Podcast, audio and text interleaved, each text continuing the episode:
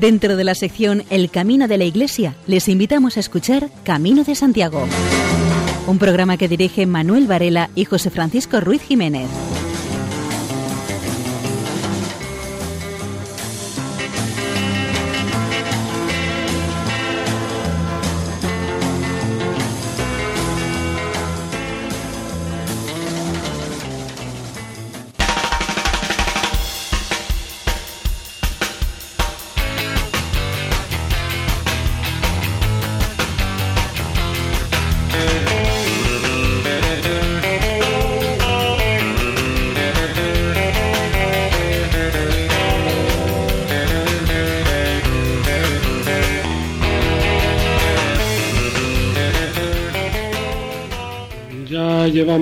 Un rato escuchando la sintonía, pero a ver, Manuel, eh, esta sintonía exactamente qué, qué significado tiene.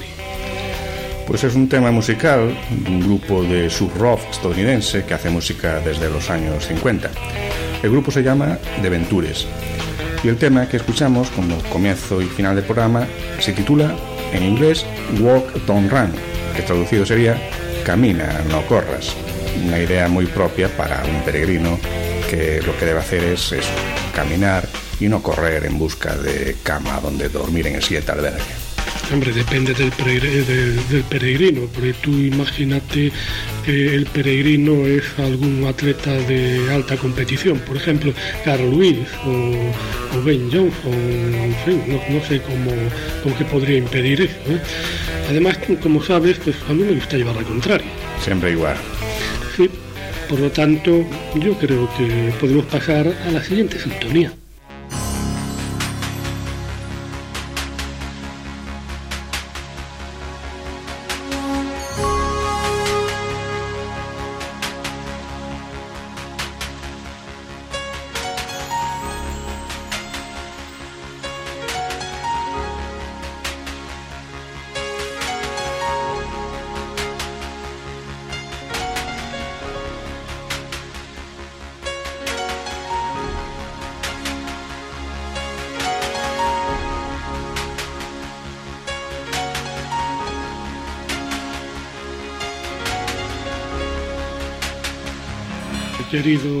Oyentes, después de haberle llevado la contraria a nuestro compañero Manuel Varela, pues yo creo que, es bueno que les demos la bienvenida.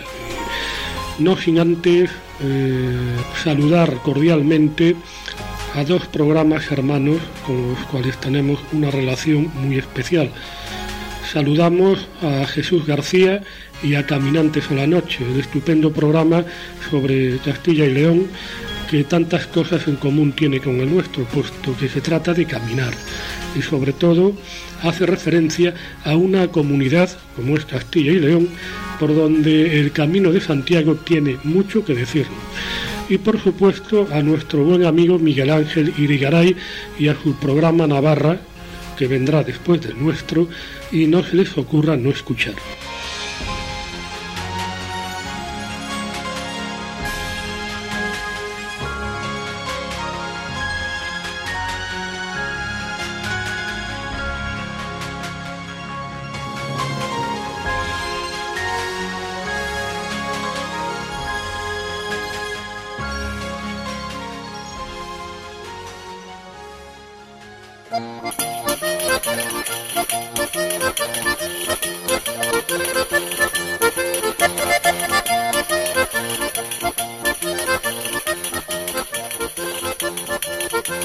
Jorge Antonio González continúa presentándonos la figura del apóstol Santiago.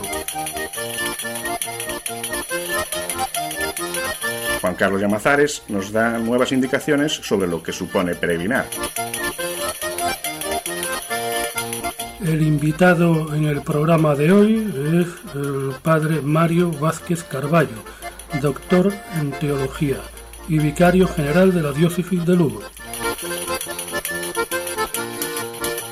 Monserrat San Juan nos recuerda la figura de un santo vinculado a la peregrinación. Sobre el primer peregrino del que hay noticias, sabremos cómo llegó a Santiago en el siglo X. Luis Miguel Gálvez hará un recorrido gastronómico por el camino. Y finalizaremos el programa con algunas noticias de temática jacobea.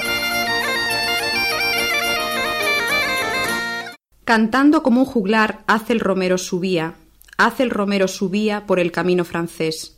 Dichosa tierra de España que en tus senderos le ves, que en tus senderos le ves en los campos y en las villas, de Navarra hasta Santiago, pasando por las Castillas. Pasando por las Castillas bendijo la tierra llana, por desnuda y por austera la tomó por franciscana. La tomó por franciscana al ver su tierra de Erial, pobre como sus conventos, parda como su sayal.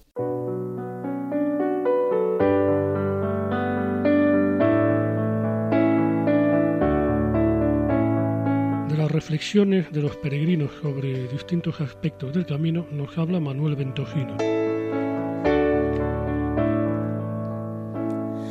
Peregrino es todo aquel que tiene un espíritu libre, un equipaje ligero, un alma solidaria y sigue el camino de sus sueños. Hay muchas personas que aunque hagan cien veces cualquier peregrinación, no serán nunca un verdadero peregrino. No entienden lo que es el tener espíritu libre, el saber sacrificarse por los demás, el dejar el ego en el fondo de la mochila, el dar sin esperar nada a cambio, el saber adaptarse a las circunstancias, a los sacrificios que jornada a jornada van apareciendo en el camino. Hay que llevar un equipaje ligero, solo lo imprescindible, olvidarse de muchas cosas superfluas que en nuestra vida diaria nos parecen necesarias. Estás en el camino, no te van a servir de nada, solo aumentar el peso físico de tu mochila y a los dos días los has dejado bien en el refugio o en el hotel. Verás como con muy poquitas cosas llegas al final del camino que te has propuesto realizar. Así, como el equipaje debe de ser ligero, tu alma solidaria tiene que ser muy grande. Tendrás muchos momentos para demostrar tu solidaridad con los demás, con los animales que te vas a encontrar en el recorrido y asimismo con el camino. Esto te va a dar todo lo que tú quieras que te dé. Con esto podrás recorrer el camino que siempre has soñado y nunca te has atrevido a hacer.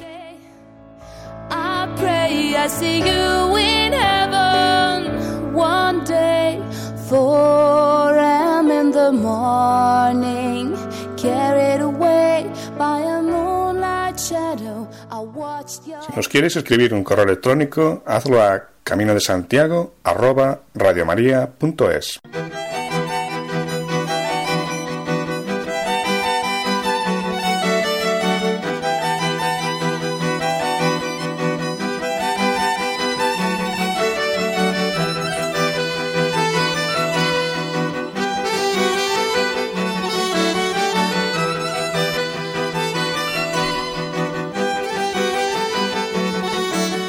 Cuando Jesús llama a Santiago para que sea uno de sus apóstoles, estaba junto a la barca de su familia. Seguramente estaba reparando las redes o tirando los peces impuros. Esto último nos puede sonar algo raro, pero nos lo explica José Antonio González. Eso de puros e impuros en cuanto al pescado sigue siendo actual hoy ¿eh? entre los judíos. O sea, por ejemplo, por ejemplo, los judíos no toman marisco. Todo el marisco es impuro. Los judíos no toman ningún pez que repte. Por ejemplo, anguilas. En absoluto. Ni rayas, por ejemplo. Porque para ellos los pescados puros son aquellos que tienen las características más típicas del pescado. Porque el concepto de puro e impuro no es caprichoso. El concepto de puro e impuro es una especie de recuperar, diríamos, la identidad más perfecta de las cosas. Entonces, en cuanto a los pescados, en cuanto a los animales es otra cosa, pero en cuanto a los pescados, son puros aquellos que tienen dos características, dos características, que son típicas de los pescados más, diríamos, más normales. Y los que no tengan estas características, diríamos que son anormales. Las dos características son que tengan escamas y aletas. Entonces, por ejemplo, la carpa tiene escamas la merluza tiene escamas el correto es el pescado. Pero el pulpo no tiene escamas ni aletas. Y además es deforme, tiene muchas patas. Y el marisco lo todo él. Además son pescados, diríamos, para ellos de lodo, de fondo. Y, nada, eso es impuro. O sea, quiere decir, de alguna forma, cuando Dios hizo la creación y todo estaba perfectamente bien, como dice Génesis, eh, fue el hombre el que desarmonizó esta creación. Y entonces introduce en la creación elementos de impureza, o sea, elementos de deformidad, elementos de no autenticidad. Hay que decir que lo de puro y puro no es un concepto moral, es un concepto físico. Jorge Antonio González nos traslada ahora al mar de Galilea, al ámbito geográfico en el que se movía Santiago cuando era pescador. La importancia del lago de Galilea entonces y ahora es decisiva. Ahora, por ejemplo, es el, lugar donde saca toda el agua para todo Israel en este momento. Y esa es la razón por la que, por ejemplo, el Israel actual pues puso ese, ese escudo, diríamos, de protección que llamamos los altos del Golán. Porque no quiere que Siria, en las relaciones tal como están con Israel, pues llegue al lago por alguna razón o pueda de alguna forma tocar esa agua que es la riqueza de todo Israel. Entonces también era la riqueza de todo porque es agua dulce. Es agua dulce que en el fondo del lago de Galilea no es más que un ensanchamiento bastante grande del río Jordán, que ha nacido 40 o 50 kilómetros más arriba. Y hace un ensanchamiento en una fosa, diríamos, que se encuentra 200 metros bajo el nivel del mar, una fosa de 25 kilómetros de largo y 13 de ancho en la parte más ancha, ¿no? Se llama lago de Galilea, se llama mar de Galilea, se llama lago de Genesaret. Esa expresión Genesaret es una, una versión del hebreo Kinneret, porque Kinor, Kinneret, significa lira en hebreo. Entonces es un mar que por su forma es como una especie de lira, ancho arriba, estrechito abajo, ¿no? Importancia en la pesca toda. O sea, de ahí se sacaba todo el pescado para Israel, porque Israel no fue nunca entonces un pueblo de marineros, marineros.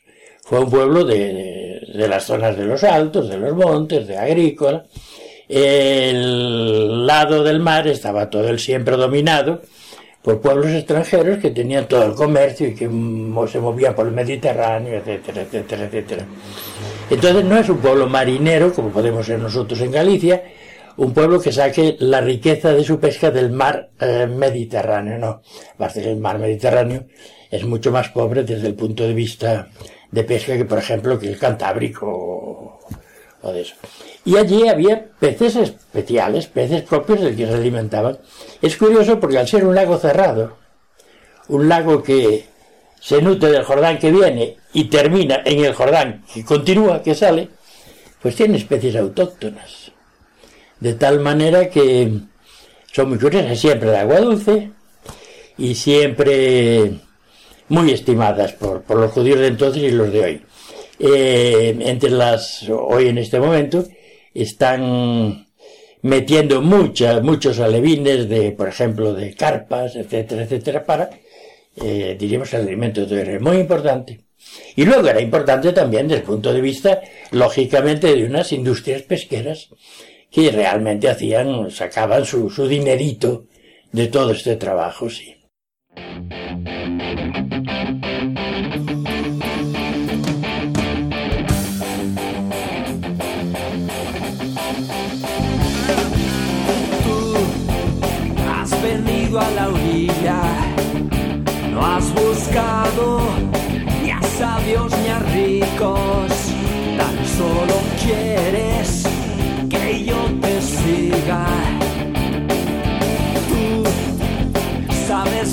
Que tengo en mi barca. No hay oro ni espadas, tan solo redes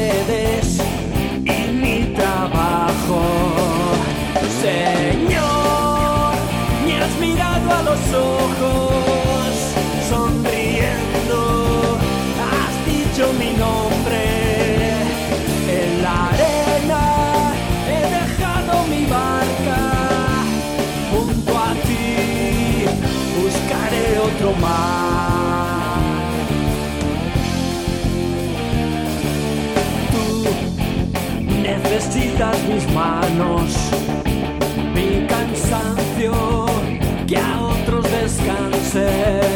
Amor que quiera seguir amando. Señor, me has mirado a los ojos.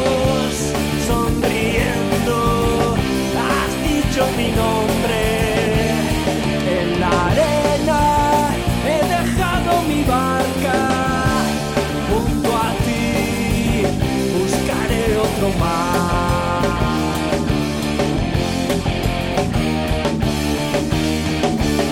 Tú, pescador de otros lagos, ansia eterna de almas que esperas, Amigo puertas.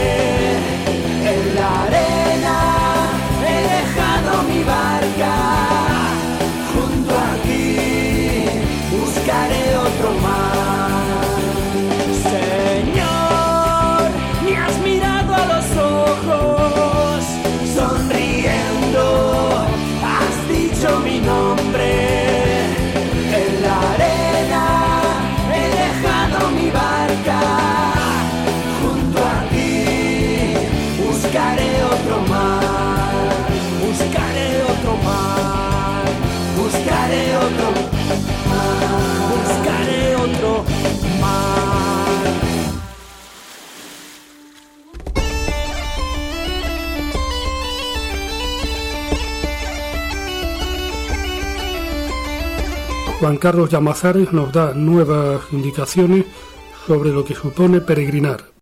El camino interior. Tienes entre tus manos una propuesta para acompañarte en el camino que quizás estás comenzando.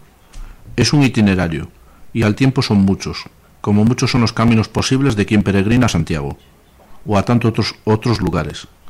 Una propuesta para que tú la adaptes y la hagas tuya. Puede ser que vayas a caminar 5, 10, 30 o más días. Por eso lo que te ofrecemos son posibilidades, como una guía con herramientas para que puedas ir poniendo nombre a algunas de las reflexiones e intuiciones que a menudo sorprenden al peregrino. ¿Por qué haces el camino? Hay tantas razones como personas. Puede ser por motivos religiosos, culturales, deportivos. Puede ser un proyecto personal que llevas largo tiempo acariciando. El resultado de una promesa. O una opción inesperada. Alguien te ofreció acompañarle. Hay muchas formas de lanzarse al camino. Lo que es común a todas ellas es que, a la vez que uno avanza por lugares externos, también va haciendo un itinerario interior. El esfuerzo, el cansancio, el encuentro, la risa, el llanto, la reflexión, el silencio de largas horas de marcha, todo ello favorece el que uno piense en su vida y en otras vidas. Si eres un poco inquieto, el camino te invita a revisar tus prioridades, a pensar en qué es lo importante de tu vida y a conocerte un poco más a ti mismo, a los otros y desde la fe al Dios que muchas veces late detrás de, nuestras búsquedas. Incluso, aunque no cuentes con ello, aunque te plantees que únicamente vas a probarte físicamente, la realidad es que es muy humano al volverse hacia adentro y tratar de entender. Quizás porque la vida no nos ofrece demasiados espacios para frenar y profundizar en sus múltiples posibilidades. Por eso, cuando estamos en camino, la oportunidad se vuelve pregunta, la pregunta se vuelve búsqueda, y así uno se zambulle en un camino que le lleva a recorrer, por dentro, parajes que quizás nunca había transitado.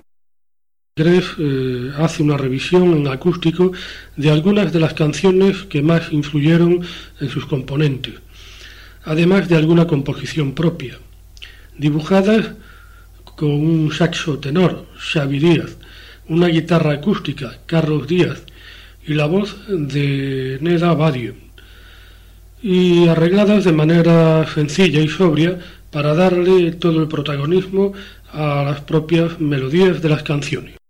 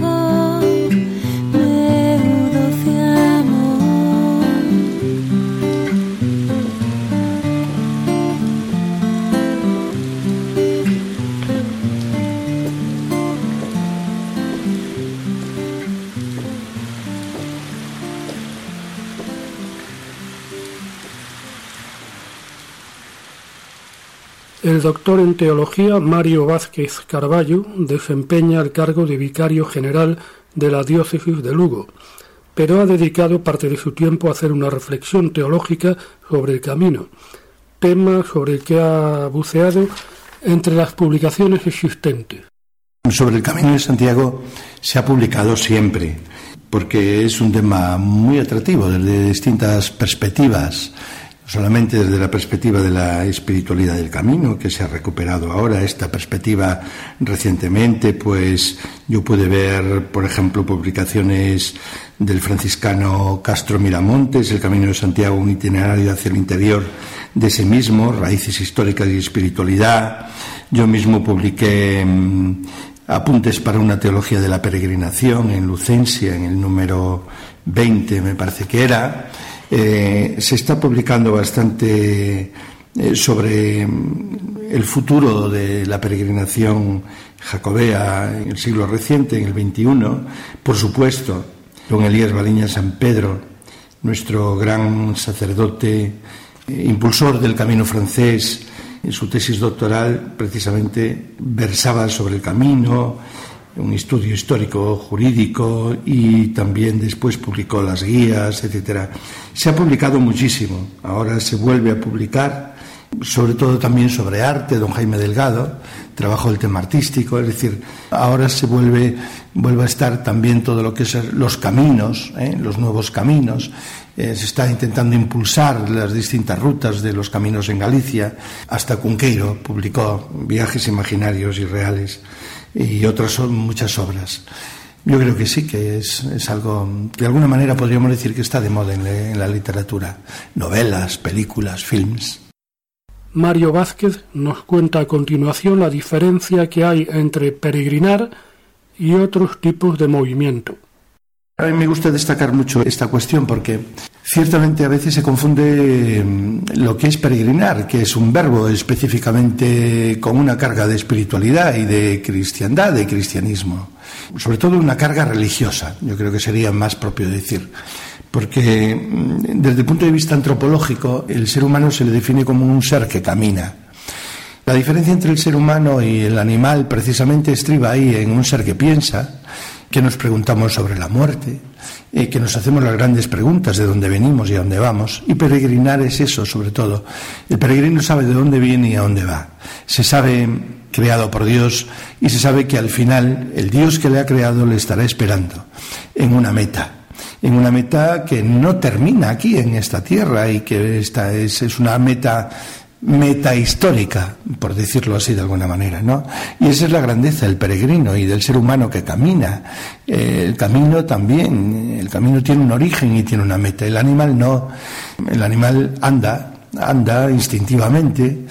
e incluso nosotros los um, seres humanos a veces hacemos un poco, también entre comillas, el animal, ¿no? Pues cuando paseamos dando vueltas, eh, simplemente pensando en adelgazar, eh, no es igual pasear que caminar, indudablemente. Y que peregrinar, por supuesto. Están escuchando Camino de Santiago en Radio María. La peregrinación es una práctica que encontraremos en todas las religiones importantes. Nos lo comenta Mario Vázquez. En la mayoría de las religiones existe el fenómeno de las peregrinaciones, por supuesto. En las tres grandes religiones monoteístas, Jerusalén es meta de peregrinación para todos, ya no hablemos pues de la Meca para el Islam y después en otras muchas religiones, incluso esotéricas y también las religiones hindúes, eh, siempre hubo y hay lugares simbólicos de peregrinación muy especiales para nosotros, Roma, Jerusalén, mm, Santiago, y después ya no digamos, en cualquier diócesis, la cantidad de ermitas en honor a la Virgen, que son lugares especiales de peregrinación. Este año que vamos eh, se va a celebrar también el año de la vida consagrada, pues siempre se ponen unos lugares especiales como lugares de peregrinación para ganar indulgencias, etcétera. No solo las personas podemos ser caminantes de Dios, también Dios es camino hacia el ser humano Mario Vázquez nos hace un resumen de todo esto según aparece en el Antiguo Testamento. Eh, hay una expresión muy bonita y se han escrito libros con este título, Dios sale al encuentro. Y es verdad, eh, hay una interacción entre Dios y el ser humano siempre, y sobre todo en el cristianismo, pero también en el judaísmo. De hecho, Dios salió al encuentro del pueblo esclavo en Egipto, ¿eh? enviándoles a un libertador, a Moisés, a través de un mediador. Y Dios salvó al pueblo de la esclavitud de Egipto haciéndoles pasar el Mar Rojo para que se pusieran en camino por el desierto hacia la patria de promisión.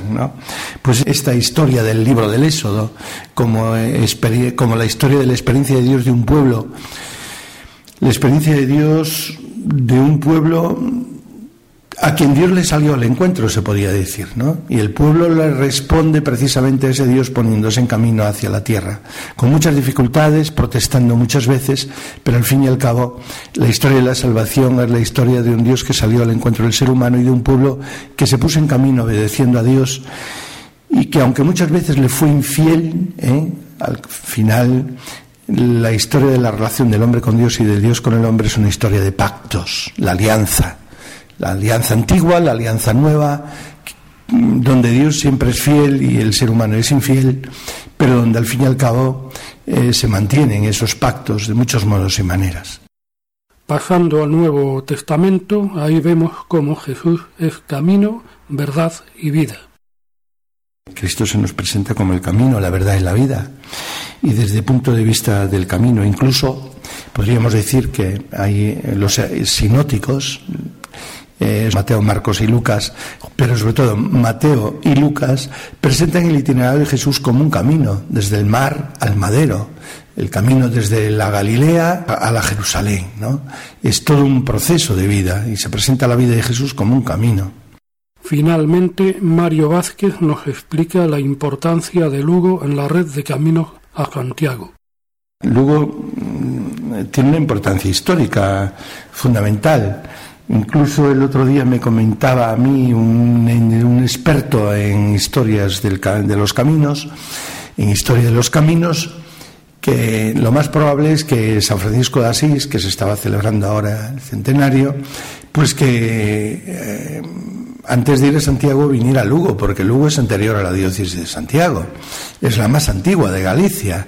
Y aquí peregrinó Alfonso X el Sabio eh, a los pies de la Virgen Santa María de Lugo y parece ser que hay, hay indicios de que San Francisco vino por, por la costa, por Ribadeo, por Mondoñedo, lo lógico es que pasara por Lugo.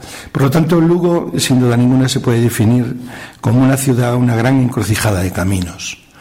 ¿Eh? El, camino norte, el camino primitivo, el, camino francés, que pasa aquí al ladito, y, sin duda ninguna, yo creo que Lugo no se, los caminos a Santiago no se entienden sin Lugo, mm, que además es históricamente y antes que eh, se le rindiese culto a Santiago en Santiago, aquí se le rindió culto al Señor de los Señores, al Dios de los dioses, a Jesucristo sacramentado.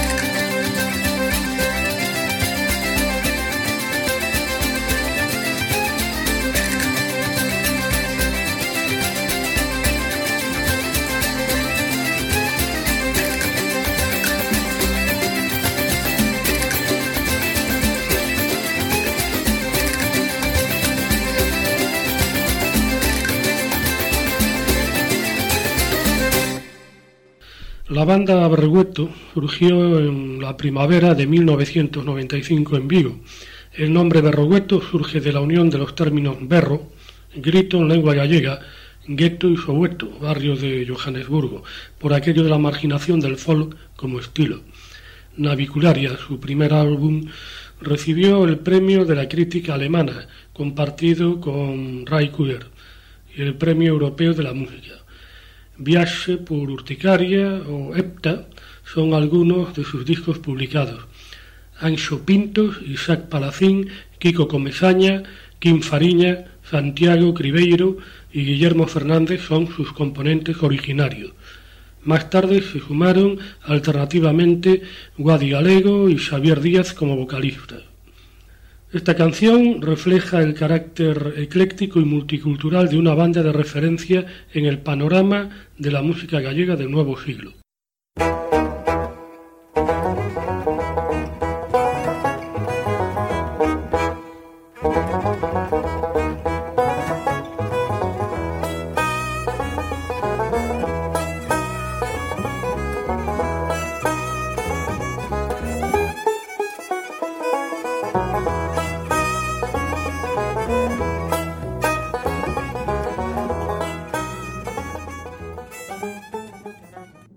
Y nos vamos a la sección Santo Peregrino. Nos lo cuenta Montserrat San Juan. Santos españoles en Santiago, San Isidoro. Transmisor del saber clásico, cuando se hundía el imperio romano por el paso de las sordas bárbaras, con sus libros aprendió la cultura de Europa. Aunque mucho anterior al descubrimiento del sepulcro del apóstol Santiago, San Isidoro fue un precursor de la vida monástica con su regula Mananchorum, que como buen jurista hispano-romano ordena el establecimiento y organización de la hospedería como acogida de peregrinos para socorrerles a la costa de la comunidad. Por las calzadas de peregrinación se propagaron en toda la cristiandad los escritos de San Isidoro. Los más célebres abadías medievales copian sus obras. Richeneu, Colonia, Autum, Reims, Ratisbona, Murbat, Colonia, Verona, Tours, Montecassino, Bonifacio, el apóstol de los germanos, era lector de Isidoro, siendo esta organización un principio para los peregrinos jacobeos, que posteriormente se albergaban en las abadías. En el Santo Hospital fundado por el Cabildo de San Isidoro, los peregrinos tenían derecho a cama, una libra de pan y media libra de carne, con un cuartillo de vino más el, el moral de viaje para una jornada. Los peregrinos entraban en la colegiata por la puerta del perdón para venerar las reliquias del San Isidoro, el más sabio de todos los españoles y el padre de la cultura europea, con otras reliquias que la piedad de los reyes habían acumulado cogiendo gracias jubilares.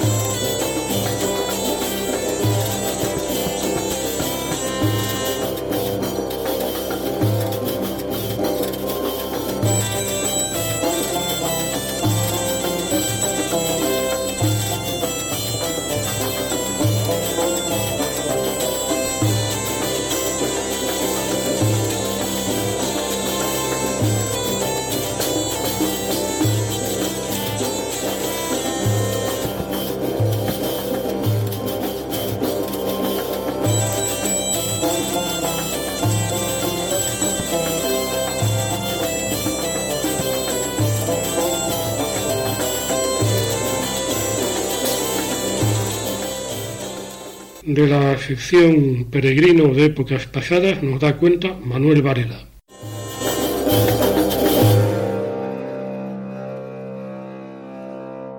El primer peregrino extranjero del que se tiene noticia es del obispo francés de Lepuy, Gotescalco, que viajó a Santiago en el año 950.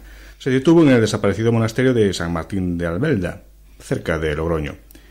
Y su propósito era que los hábiles copistas y miniadores de este escritorio le elaborasen una copia del libro de San Ildefonso de Toledo sobre la virginidad de María, que guardaban en los estantes de la biblioteca. De vuelta a su tierra un año más tarde, eh, regresó al monasterio para recoger el manuscrito, que había sido copiado por el amanuense Gomesano.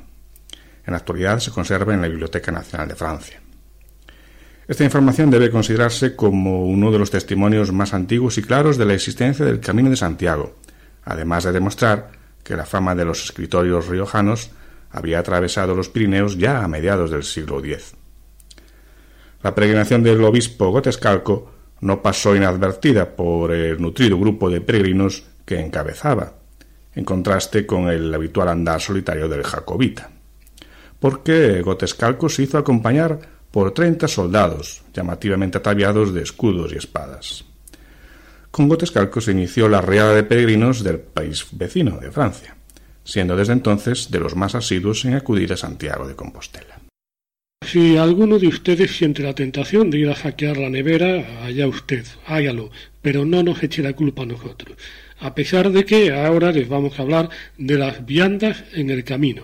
Nos lo cuenta Luis Miguel Galvez. Camarero, Señor, ¿qué hay para hoy? Señor, un buen menú, solomillo asado con patatas fritas. La influencia del Camino de Santiago en la gastronomía. Los modos y modas cambian y las migraciones, con su consecuente intercambio de culturas, y entre ellas la de los hábitos alimenticios, fueron un factor de influencia fundamental en las dietas y formas de preparación de los alimentos, a cuyo objeto no podemos ignorar que los flujos de personas que recorrieron las distintas rutas jacobeas interaccionaron con los habitantes de los pueblos del camino. De este intercambio, largo en siglos y variado por el origen de los peregrinos, todos nos enriquecemos. El camino influyó en las cocinas de las distintas regiones por las que pasa. No existe una gastronomía propia del camino. Lo que sí existe es una importante oferta de las diferentes cocinas en los caminos a Santiago. Tuvo su trascendencia el hecho de que los peregrinos trajeran y llevaran variedades de pan de diferentes texturas, asados y guisos, con aroma que serán grato recuerdo. Y cómo no, al dar cuenta y difundir de las delicias de los buenos vinos, que sea cual sea el punto de partida, siempre acompañaron y animaron a la peregrinación. La virtud de un camino que transcurre por tan diferentes regiones se reconoce y acrecienta al ir sumando los tratamientos de viandas y condimentos, de tal manera que, gracias a este intercambio, no es fácil distinguir en nuestros días entre lo típico de una localidad y lo recibido y asimilado a lo largo de muchos años de peregrinación, máxime que sea cual sea su presentación probablemente tenderá a ser asimilable para toda clase de gentes, con costumbres extendidas a una cocina que podemos llamar supranacional. El paso constante de peregrinos entre los siglos XII y XV ocasionó el asentamiento en la península de algunas gentes procedentes de países al norte de los Pirineos, y dejaron huella entre nosotros por sus formas de cocinar y por sus gustos y preferencias por platos que en su momento fueron exóticos. Estas familias afincadas junto a las indígenas nos legaron una variedad muy importante de especialidades. El peregrino que llegaba a España se sorprendía de la influencia judía, y especialmente la de los árabes, que con su ocupación de la península permitían que, gracias al paso de los peregrinos, se extendieran sus recetas, como por ejemplo de pastas, dulces y postres. En cambio, la aportación de los gustos hispanos a otras tierras de Europa procede de lo aprendido aquí por los peregrinos, que llegaban a su regreso a sus pueblos, no siempre exento de errores en su personal interpretación, gustos hispanos que, por otros motivos ajenos al camino, pudieron extender y reafirmar nuestra cocina durante los siglos XVI y XVII, cuando nuestros tercios guisaban desde Nápoles a Amberes pasando por Praga. No hay mucha diferencia entre la palombe que se come en Saint-Jean de Pied de Port y la torcaz que guisan en Burguete. ¿Quién influyó en quién? La manera de asar un lechazo en Burgos tampoco es muy distinta de la de Cahors, importante enclave jacobeo en la vía que proviene de Lepuy. Lo que sí cambia es que el cordero y el cabrito siempre son más pequeños en Castilla que en Francia, y por tanto con un sabor diferente. Para un día de mucho frío está bien comer la garbur de Gascoña o una sopa de cocido maragato. ¿Existió influencia mutua? Probablemente no. En climas parecidos surgen cultivos semejantes y por tanto dietas acordes a los productos locales de cada temporada. El clima sí que influyó, condicionó e igualó tipos de menús.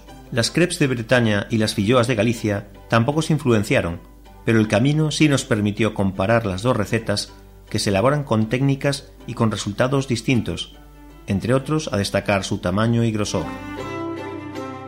Faltriqueira es un grupo folclórico que recoge la herencia tradicional de las cantantes pandereteiras, llenándolas con su juventud, naturalidad, gusto y acercamiento a diferentes estilos musicales, próximos y alejados geográficamente. Entre disco y disco llevan colaborando y participando en distintos conciertos y grabaciones con multitud de artistas nacionales e internacionales.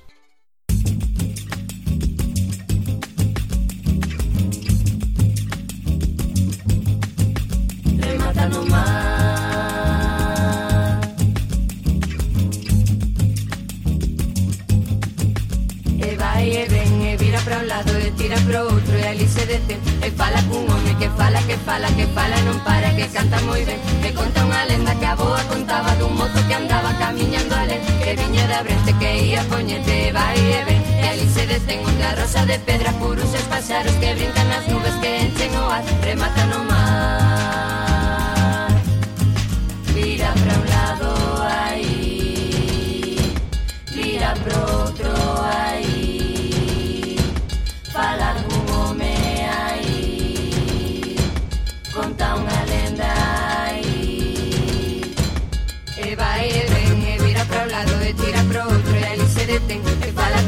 que fala, que fala, que fala Non para que canta moi ben E conta unha lenda que a boa contaba Dun mozo que andaba camiñando alén E viña da brente que ia poñente E vai e ven E ali se detén unha rosa de pedra Puros e paxaros que brincan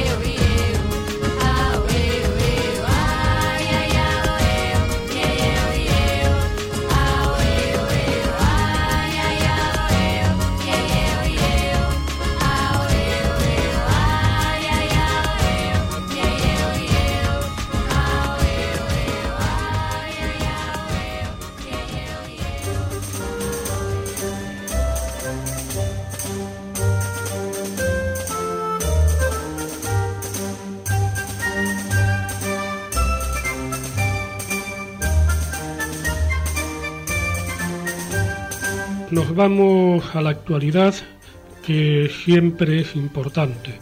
Parece ser que el Camino de Santiago bate récord y nos lo cuenta Manuel Ventosino. La oficina del peregrino presentó estos días las cifras de durante este año 2014, con un total de 216.000 peregrinos en el periodo comprendido entre el 1 de enero y el 10 de octubre de este año. Fueron estos los que recogieron la compostelana tras recorrer algunas de las rutas jacobeas. De este modo, la cifra global de peregrinos recibida en comparación con el mismo periodo de 2013 alcanza una subida del 9,69%, con más de 19.000 personas que entre el 1 de enero y el 10 de octubre del mismo mes del año pasado. En lo que va de año llegaron a Compostela un total de 104.349 peregrinos procedentes del territorio español, esto es el 48,81% de los peregrinos, extranjeros, un 51,69%, que llegaron a Santiago. En este periodo procedían de otros países. En concreto, y por este orden, los grupos de peregrinos extranjeros más numerosos procedieron de Italia, Alemania, Portugal, Estados Unidos, Francia, Irlanda, Reino Unido, Holanda, Australia, Corea, Canadá, Brasil, Polonia, Bélgica y Dinamarca. Peregrinos por caminos. Por camino las cifras de peregrinos registradas en este periodo fueron de 146.656 en el francés, 32.706 en el portugués, 13.234 en el camino norte, 7.656 en el primitivo, 7.843 en la Vía de la Plata, en el camino inglés 6.662 peregrinos y en la ruta Finisterre, Musías registraron 600 peregrinos. Esto, a grosso modo, es lo que ha recibido la oficina del peregrino durante este, este periodo de tiempo.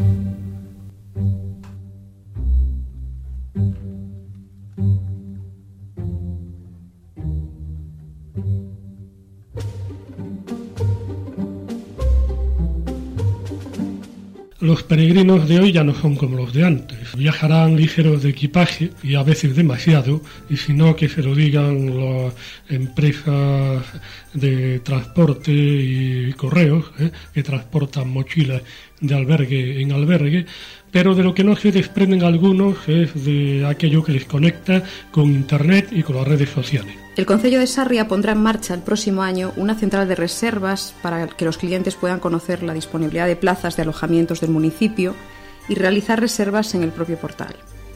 Esta iniciativa fue presentada en el Salón de Plenos de la Casa Consistorial durante una reunión en la que participaron la concejala de Turismo, Mariana Fernández, y responsables de los distintos alojamientos con el fin de preparar la próxima temporada. Al portal, que no tendrá coste para los hosteleros, se podrá acceder desde la propia página web del ayuntamiento y echará a andar en la próxima temporada. Ofrecerá información sobre todos los alojamientos y se podrá realizar las reservas y pagar a través de la propia página. Además, permitirá que la Oficina de Turismo conozca la disponibilidad de las plazas en tiempo real, lo que facilitará dar información a los visitantes. Ocho alojamientos, principalmente albergues y pensiones, ya se inscribieron para formar parte del proyecto. Próximamente empezarán las pruebas.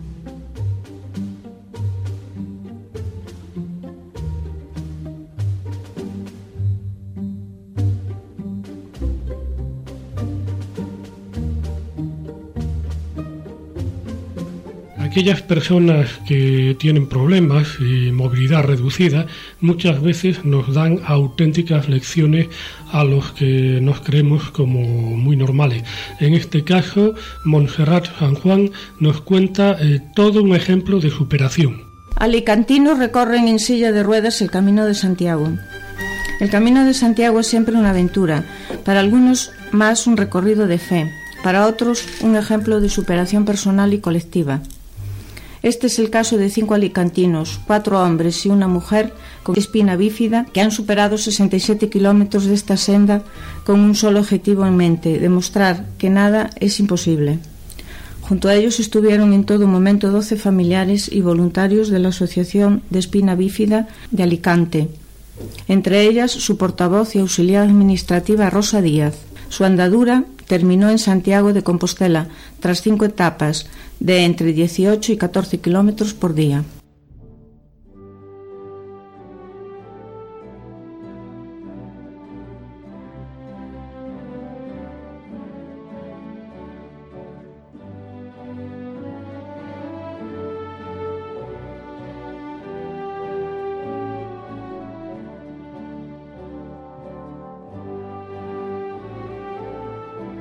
Y llegamos al final de la segunda edición de la nueva etapa de Camino de Santiago. Deseamos que el camino sea para todos aquellos que lo recorren tierra de esperanza y gloria. Les recordamos que el programa Camino de Santiago tendrá una nueva cita con ustedes dentro de dos semanas. Buenas noches y feliz andadura.